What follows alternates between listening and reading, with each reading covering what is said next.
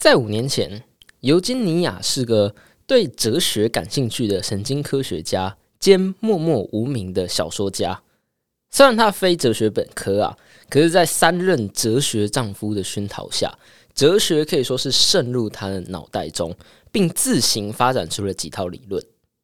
尤金尼亚对这些理论非常重视，他把这些理论用故事来包装，并混合进一些自传式的陈述，写出了几本尚未出版的，可以说是介于小说与非小说之间的书籍。由于尤金尼亚拒绝像写作班里的学生一样进行所谓的优良写作，模仿时髦杂志上的过期文章，因此出版社并没有注意到尤金尼亚这个人。这本书的 T.A 是谁啊？你都要知道你的目标受众。业余作家是写给自己看，写自己喜欢的；而所谓的职业作家呢，则是要写给读者看。啊，我亲爱的尤金尼亚朋友啊！这本书大概只能卖出十本，包括给你的家人和你的那几任前夫。出版社用了这委婉的表情，说了这样直接的结论。毕竟，说实话，没有人会对这样少数科学家才看得懂的艰深非非小说有兴趣。于是，尤金尼亚只能把他最重要的作品《递回故事》发表在网络上。而正如无数的网络小说家或者是小平本人一样。这篇故事获得了一小群的网络读者。巧的是，同样默默无名的一家小出版社也注意到了尤金尼亚这个人。这家小出版社呢，答应为尤金尼亚出书，而且不会跟动它里面的任何一个字，但条件当然是十分低廉的版税。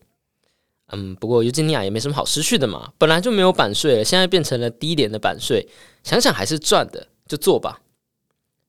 就这么过了五年。尤金尼亚从顽固、固执、绝不退让的业余作家，跃升为坚韧、果断、勇敢、独立的专业作家。他的书被翻译成数种语言，改变了文学界。他们开始觉得小说与非小说的划分实在是太老旧了。各种出版社开始推出不同的理论，声称读书的货车司机不读写给货车司机的书，意思是。读者会鄙视迎合读者口味的作者。学术界开始研究他的书籍啊，出了一部又一部的论文，说在尤金尼亚的书中看到昆德拉的影子，以及尤金尼亚肯定被贝特森影响，即便尤金尼亚本人跟这两位都不熟。尤金尼亚的书是出版社的稀有事件，或者说的更塔雷波一点，这是一个黑天鹅事件。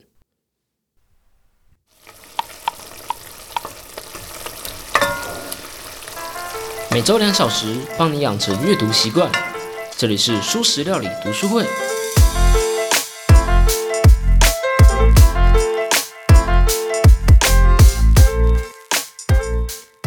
大家好，我是主持小 P。人生中总会遇到许多的忠固嘛，毕竟每个人都想要对另外一个的人生下指导棋。我们继续来聊塔雷伯的书。在塔雷伯的人生当中呢，有一则建议。虽然可以说是一个坏的建议，可是吊诡的却是，这也是塔雷伯认为最重要的一个建议。在作者二十二岁的时候，一位华顿商学院二年级的学生告诉他：“如果你要找工作，就要找个规模可变的行业。”什么叫规模可变？意思是收入不是按时计算的行业。规模可不可变，可以说是一个简单的行业分类依据。你可以看出哪些行业被地心引力压着？牙医、顾问、货车司机，或者是当个厨师，都是所谓的规模不可变的行业。原因是因为这些职业没办法放大他们的规模。你一个小时能看的病患是有上限的，能开的车、能煮的菜、能接的客人，这些都有最大值。因为你提供的服务必须你在现场，你本人才可以提供，所以你无法同时开两辆车，也没办法同时看十个病人。由于以上的特性，所以你可以算出你的时薪，只要乘上你付出多少时间，只要成果还可以，没有被 fire，那你赚的钱大概就在那个 range 内。你不会有一天的所得比一辈子其他日子还多的一天，当然除非你中乐透了。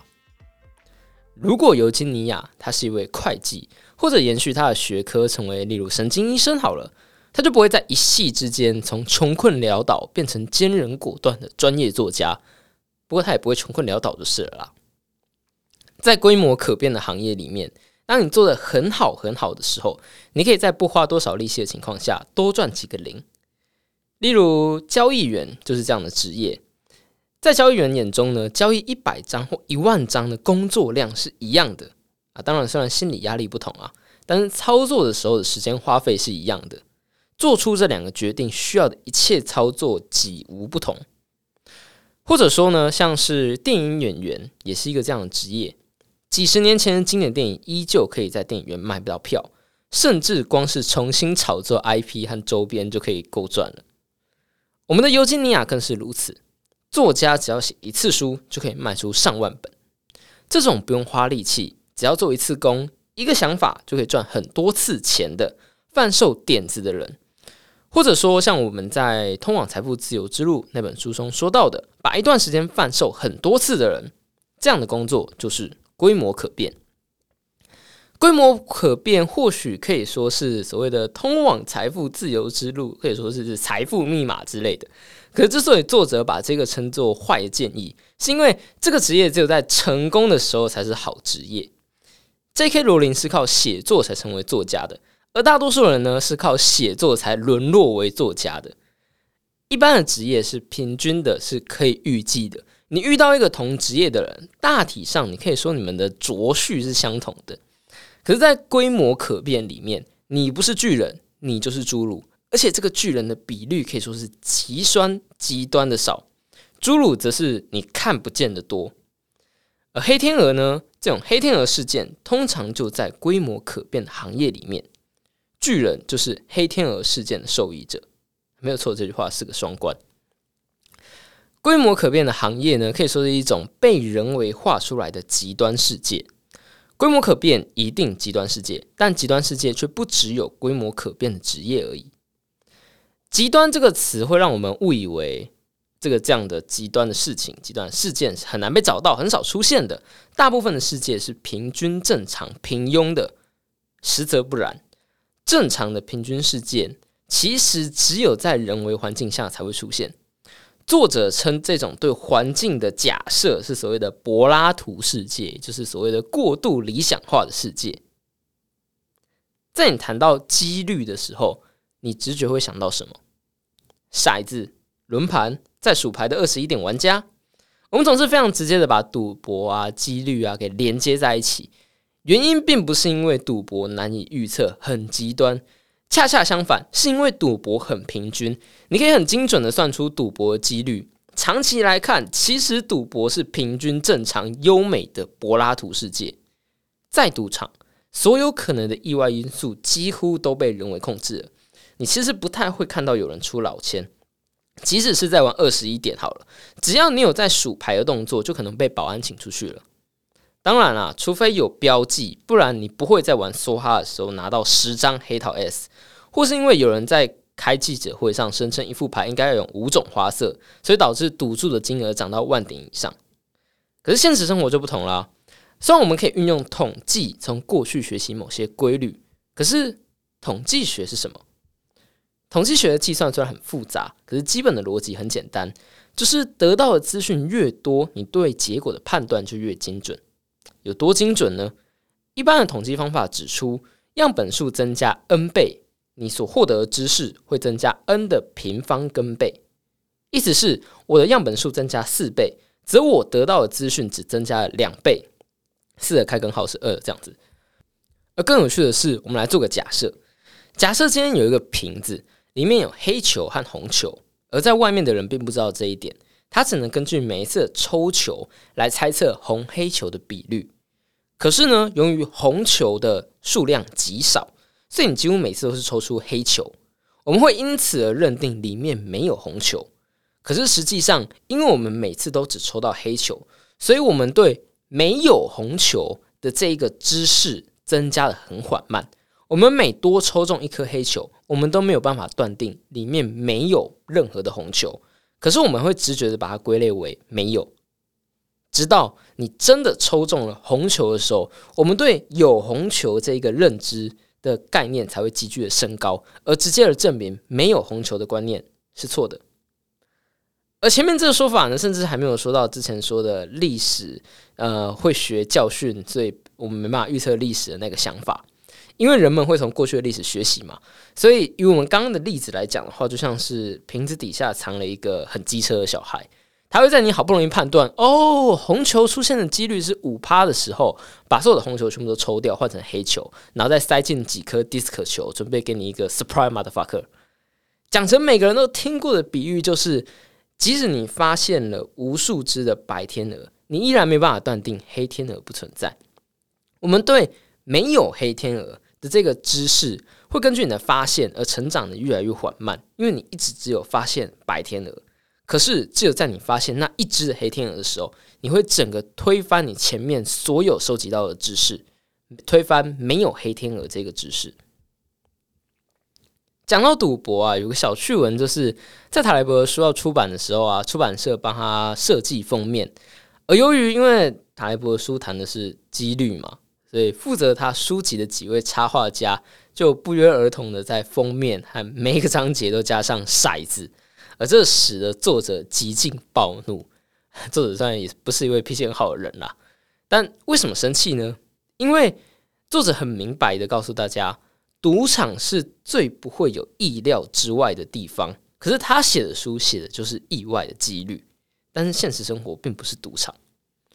现实生活的不对称性，使得我们在判断知识和想法的时候，得要使用所谓的反证法。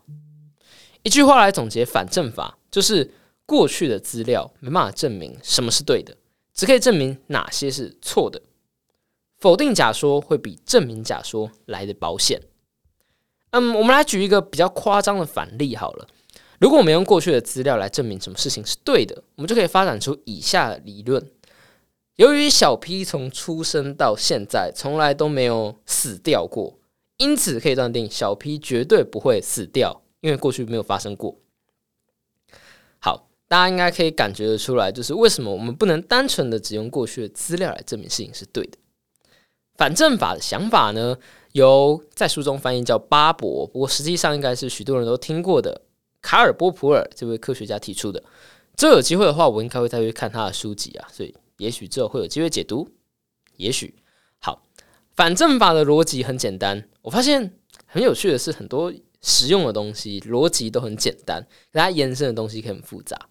好，反证法的逻辑呢分为两点：第一呢，理论经过证明而且遭到否证，已经知道是错的；第二点，理论还不知道是错的，或是还没有遭到否证，但是将会被证明是错的。意思是，理论要不是我们现在知道是错的，不然就是它是错的，但是我们现在还没有证据证明它是错的。其实这跟我之前谈到无知的时候说到的当前最佳解还蛮类似的。每个理论、想法、定律只是当前的最佳解，都在等着被更新的、更好的解答给推翻。没有绝对正确的理论，只有尚未被证明错误的想法。由于所有想法都可能是错的。因此，如果我们吸收到某一个新的想法，得知甚至是想到一个新的东西的时候，我们第一步要先验证的是它有没有机会被证明是错的。意思就是它有没有可证伪性。可证伪性并不是说某个假说它就是错的，它只不过是代表原则上这个假说是可以被证明是错的。下星期二会下雨，这个想法就可以被证明是错的。所以这个想法可以成立，杯子会打翻，可是是因为无法被观察的小精灵做的。这个想法无法被反驳，因为小精灵不能被观察到，它还是可以成立啦。但这就跟科学无关。想到这个，我就想到一个很有趣的悖论，叫做上星期四悖论，说这世界的一切，包括你的记忆和历史，都是在上个礼拜四才被造出来的。而这个悖论有趣的点就在于，你没有办法反驳这个悖论，因为任何的反驳都可以说：“哦，这个是上星期四造出来的，给驳回。”因为上星期四可以造出任何目前已经有的所有东西，因此它不可能错，也因此它不被称为是一个理论。它可以成立，但是和科学无关。我们人类啊是很擅长从经验中学习东西的，或许是太擅长了吧。使得我们难以跳跳脱自己的经验，就像你告诉小孩说：“哦，那个水壶很烫。”可是直到他真的用手去摸到，哦，真的很烫，被烫伤之前，他不会学会水壶很烫这个事实。其实是很难从自己的经验以外学习事情的。查理蒙格呢，在《穷查理的普通常识》中就说到了：如果我不可以比这个世界上最能批评这段想法的人更大力批评我这个想法的话，那么我不值得拥有这个想法。卡尔波普尔更说道：这些人持有大胆的观念，却大力批评自己的观念。他们试着先发现自己的观念是否可能不对。以判断自己的观念是否正确，他们大胆的推测，然后非常努力的设法驳斥自己的观点。我们希望我们可以成为卡尔波普尔这句话口中的那个这些人。否证法呢是个简单，甚至可以说是有一点粗糙的想法。你可以说，抱持着这样想法的人是所谓作者口中的极度天真的否证论者。可是有趣的正是。否证是有用的，它可以让你用简单的方法就切除可能有害的大部分思想。当然，这势必也会切除一些好思想。But 这么做至少可以让你活着，而在大部分时候，活着就够了。好，今天的节目就到这啦。如果喜欢我的节目的话，请订阅、按赞、五星分享我的节目。如果你对今天的讨论有兴趣，或者是你看了这本书之后自己有些自己的想法的话，或者是我不小心说错了什么东西的话，欢迎来到我的 IG，跟我订正、修正，甚至就是跟我讨论一下，或者你想跟我辩论也 OK，或者是呢到 Apple Park 底下留言也行。好，那就这样子啦，下期再见，拜拜。